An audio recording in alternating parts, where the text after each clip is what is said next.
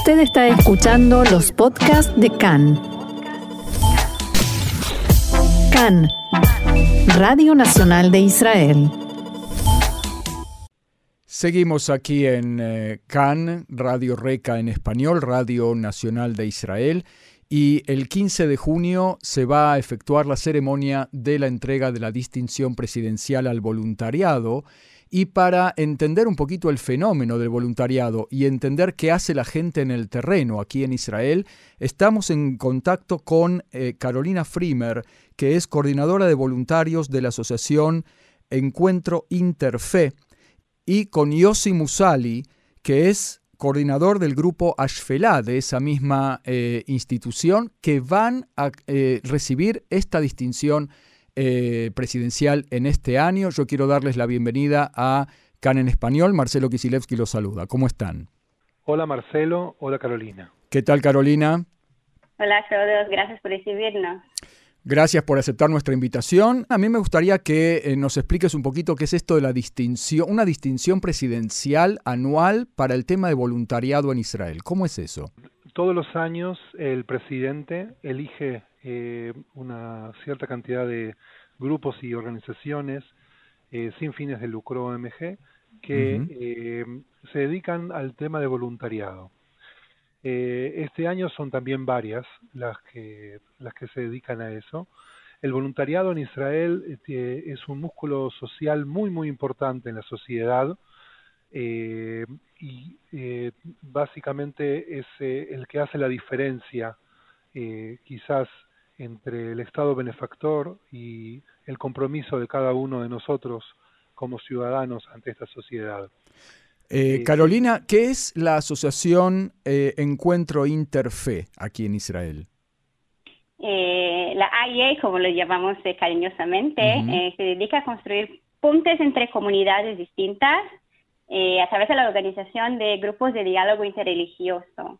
Eh, a partir de la comprensión que no importa qué va a pasar o qué tipo de solución se busca para el conflicto que, que, ocurre en la región, eh, es absolutamente necesario establecer conexiones entre todas las poblaciones locales. ¿Y quiénes participan? ¿De qué religiones? Eh, bueno, la mayoría son judíos y musulmanes, porque también es la mayoría de la población local, pero también tenemos cristianos y drusos y todos que, todos los que viven acá. ¿Y qué cantidad de gente estamos hablando, más o menos? Estamos hablando de, en el, eh, desde su fundación, ya hace 20 años, de 116 grupos. actualmente tenemos 32 grupos que están activos. Cada uno de esos grupos tiene como entre 10 y 15 participantes. Eh, por año estamos hablando de como 4.000 eh, participantes. Ah, muy importante. ¿Es el único grupo de diálogo interreligioso aquí en Israel?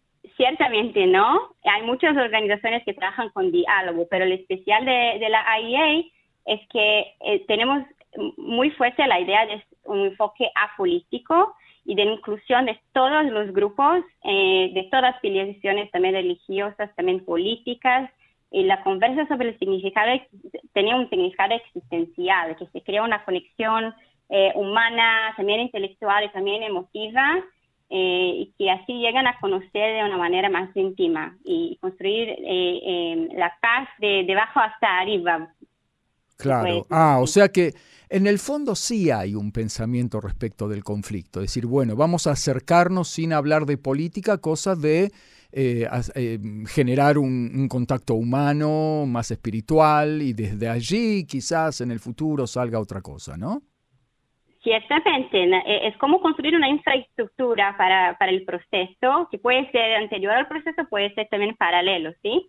eh, pero lo que nosotros ignoramos es que estamos constantemente bombardeados con noticias de acontecimientos violentos, pero la mayoría de las personas acá sí viven, les gustaría vivir en paz con sus vecinos, ¿cierto? Claro.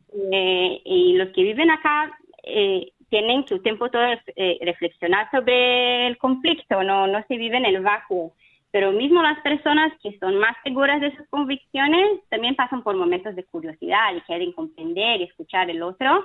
Eh, y nuestro trabajo es crear un espacio que es seguro y es convidativo para las personas que estar en ahí, que sentir eh, la posibilidad de, hablar, de, ser eh, hablar sobre, sobre sus creencias, sobre sus convicciones, de una forma que no se sienta en la defensiva. Entonces, así ponemos la, idea de intercultural, interreligioso, porque si se hablan de cosas significativas que pueden realmente crear eh, conexiones positivas y se puede también encontrar similitudes, pero también hablar de diferencias de una forma no, no agresiva.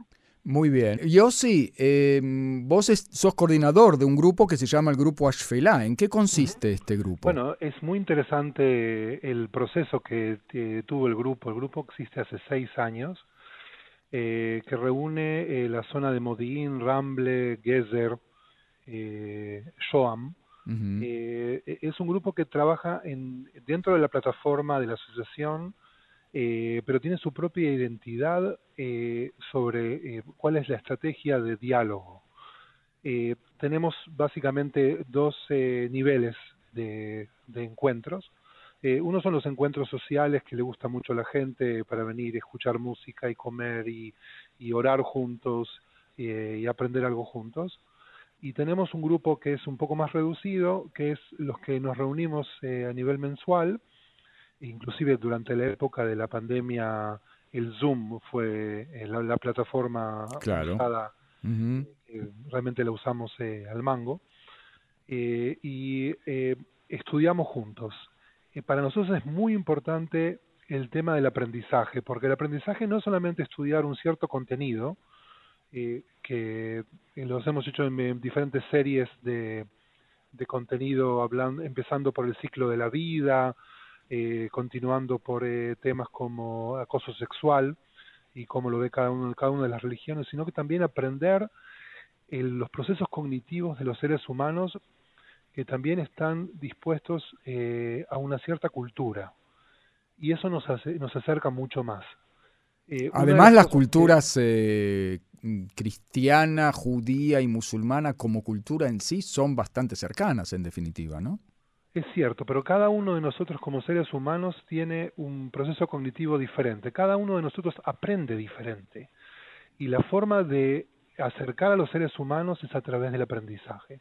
Y eso es una de las cosas que aprendimos también de, grupos que nos antecedieron a nosotros eh, y lo tomamos muy en cuenta, que eh, es muy importante que nos encontremos, que comamos juntos, que cantemos juntos, pero el aprendizaje, el encuentro cognitivo, es lo que realmente nos, nos une como seres humanos, entender cómo piensa el otro. Yo sí, eh, ¿qué es lo que hace que personas de repente eh, de la nada empiecen a dialogar entre sí? ¿Qué los lleva a eso? Eh, yo pienso que cada uno tiene su, su motivo. El, el, motivo que nosotros encontramos es un gran dolor ante el conflicto y, y la gran necesidad de apolitizar el encuentro humano. Lamentablemente en Israel la, sociedad está muy polarizada eh, y muchas veces las personas sienten que no tienen independencia en sus pensamientos porque eh, la política nos eh, muchas veces nos lleva a, sentir y pensar cosas que no necesariamente como seres humanos quisiéramos sentir y, y pensar. Entonces esa necesidad de realmente de cada uno de encontrar su propia identidad y, y no estar eh, bajo manipulaciones de un conflicto, yo creo que es, es algo que, que lo vimos eh, en, en, todas las personas que se han acercado al grupo. Eh, y la pregunta es si surgen em, también diálogos que tienen que ver con la actualidad o, o eso queda absolutamente afuera, no se puede, ¿no? No, no, no, no, no, por, por supuesto que no. En, durante el, el, método de aprendizaje tratamos de no, pero eh, hay, hay un gran encuentro eh, personal. Después de tantos años que una persona estudia con otro, realmente eh, se, se genera una unión muy, muy, muy importante eh, y, no tenemos miedo de hablar de la actualidad, eh, pero aunque entendemos que una cosa es eh, la actualidad y otra cosa es lo que nosotros tratamos de generar, que es una unión humana. A mí me gustaría solo de, hacer una observación, porque cuando hablamos de la actualidad, inmediatamente empezamos al conflicto, pero hay miles de temas de actualidad que tenemos, que podemos hablar de él, que son muy relevantes en nuestro día a día, como yo sé eh, dijo sobre ética o sobre eh, sexual que, o sobre el, el clima, sobre muchos temas que son muy relevantes que cada uno de nosotros tenía algo que hablar sobre esto. Entonces, cuando llegamos al encuentro interreligioso, en nuestra organización no es como generalmente se piensa, está ahí un, un, un rabbi, un sheikh y un, padre y cada uno habla de su punto de vista, eh, pero todos pueden hablar de su propia experiencia, de su propio punto de vista. Y sí se puede ver que también dentro del judaísmo hay diferencias, también dentro del islam hay diferencias, pero todos nosotros tenemos algo que decir sobre lo que está pasando en nuestro alrededor y no solo sobre el conflicto. Claro, yo les cuento a los dos la sensación. La sensación es que este tipo de núcleos, que son muy poco conocidos, son una especie de burbuja. La pregunta es qué extensión tiene hacia afuera, qué impacto tiene en la sociedad israelí este tipo de grupos. Yo creo que eh, el hecho de que hoy en día las redes sociales nos permiten publicar, y nosotros tenemos eh, repercusión fuera del grupo. Eh, lo acaba de mencionar recién Carolina, eh, dio los ejemplos específicamente del grupo nuestro, que eh, tratamos de buscar contenidos que realmente atañen a la sociedad israelí y al mundo todo. Ahora, por ejemplo, estamos en una serie sobre ética ambiental, en la cual tratamos temas que, que son súper importantes, como la, la crisis climática eh, o en la serie anterior sobre el acoso sexual, la agresión sexual, la, la, violencia de género en la sociedad israelí. Eh, entonces, eh, no, no estamos en una burbuja, sino que salimos de ella y tratamos de abordar el tema y dejar también esa información en la red para que otra gente la pueda usar eh, para su propio bien o quizá para un nuevo grupo que quieran formar. Carolina, ¿qué significa para ustedes? Bueno, les pregunto a ambos. Eh, esta distinción presidencial?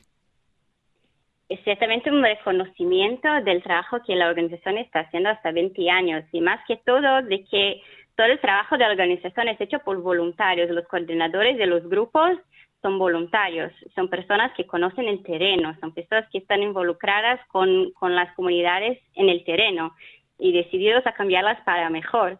Entonces, precisamente es un reconocimiento muy importante para, para esta comunidad de los coordinadores.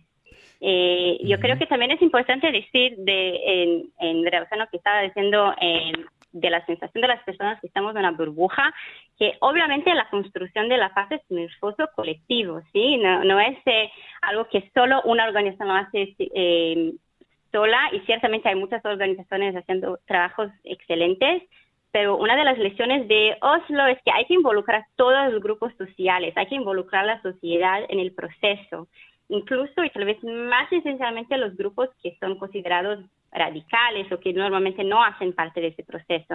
Entonces, lo que nuestros coordinadores voluntarios están haciendo es un trabajo de crear eh, relaciones intercomunitarias de base eh, y así ellos trabajan para la disminución de tensiones y la construcción de confianza eh, y esa, esa distinción realmente es el reconocimiento de excelencia del trabajo que están haciendo. Eh, muy bien, muy bien. Aparte, hay que decir también que Israel es uno de los países con mayor índice de eh, voluntarios en, a nivel de proporción en la sociedad, ¿no? En el mundo. ¿O ustedes no tienen ese dato? Es, es, una de las sociedades en que más involucrada socialmente, precisamente. Muy bien. Yo creo que también una de las cosas que es importante acá es eh, el valor que tiene quizá la organización y, todo el tema del aprendizaje es que uno aprende a escuchar y lo que realmente significa aprender a escuchar es que uno es capaz de escuchar al otro que quizá tiene ideas diferentes a las de uno y en cierta forma amenazar nuestras propias ideas a ser convencidas que quizá el otro tenga también algo de razón. Y eso lo puedo llevar eh, a, todos los ámbitos, no solamente al ámbito de la política, que no es justamente lo que hacemos nosotros, sino que está al, al ámbito de lo que es el ser humano. Muy bien. Muy bien. Entonces, eh, Carolina Frimer, coordinadora de voluntarios de la Asociación Encuentro Interfe, y Yossi Musali, coordinador del grupo Ashfelá de la misma asociación. Van a recibir el 15 de junio próximo la distinción presidencial a el voluntariado aquí en Israel junto con otras organizaciones, están en una lista de honor muy muy importante. Yo quiero felicitarlos en nombre de CAN en español, eh, que continúen con su tarea tan prolífica y tan importante y agradecerles este paso por CAN en español. Gracias. Muchas gracias, Marcelo. Muchas gracias a ustedes. Shalom, shalom.